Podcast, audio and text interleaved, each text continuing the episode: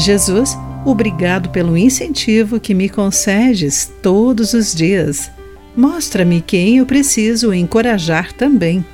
Olá, querido amigo do Pão Diário, muito bem-vindo à nossa mensagem do dia. Hoje lerei o texto de Esther Escobar com o título Dia de Encorajamento. Os socorristas mostram dedicação e coragem diariamente na linha de frente quando ocorrem desastres. No ataque ao World Trade Center em Nova York, 2001, entre os milhares de mortos, mais de 400 socorristas também perderam a vida.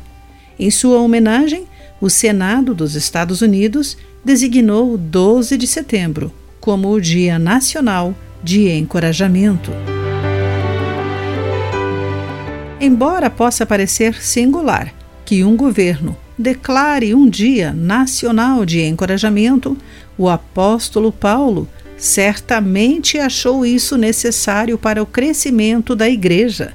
Ele elogiou a jovem igreja em Tessalônica, uma cidade na Macedônia, por encorajar os desanimados, ajudar os fracos, ter paciência com todos, de acordo com 1 Tessalonicenses capítulo 5, versículo 14.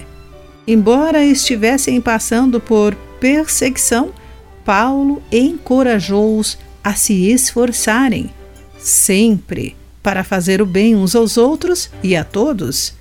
Ele sabia que, como seres humanos, eles estariam propensos ao desespero, egoísmo e conflito. Mas Paulo também reconhecia que eles não seriam capazes de elevar um ao outro sem a ajuda e a força de Deus. Todos nós precisamos ser encorajados e precisamos fazer o mesmo com os que nos rodeiam. No entanto, não podemos fazer isso com nossas próprias forças. É por isso que o encorajamento de Paulo de que aquele que os chama fará isso acontecer, pois ele é fiel, tão reconfortante. Com a sua ajuda, podemos encorajar uns aos outros todos os dias. Querido amigo, quem você pode encorajar hoje? Pense nisso. Aqui foi Clarice Fogaça com a mensagem do dia.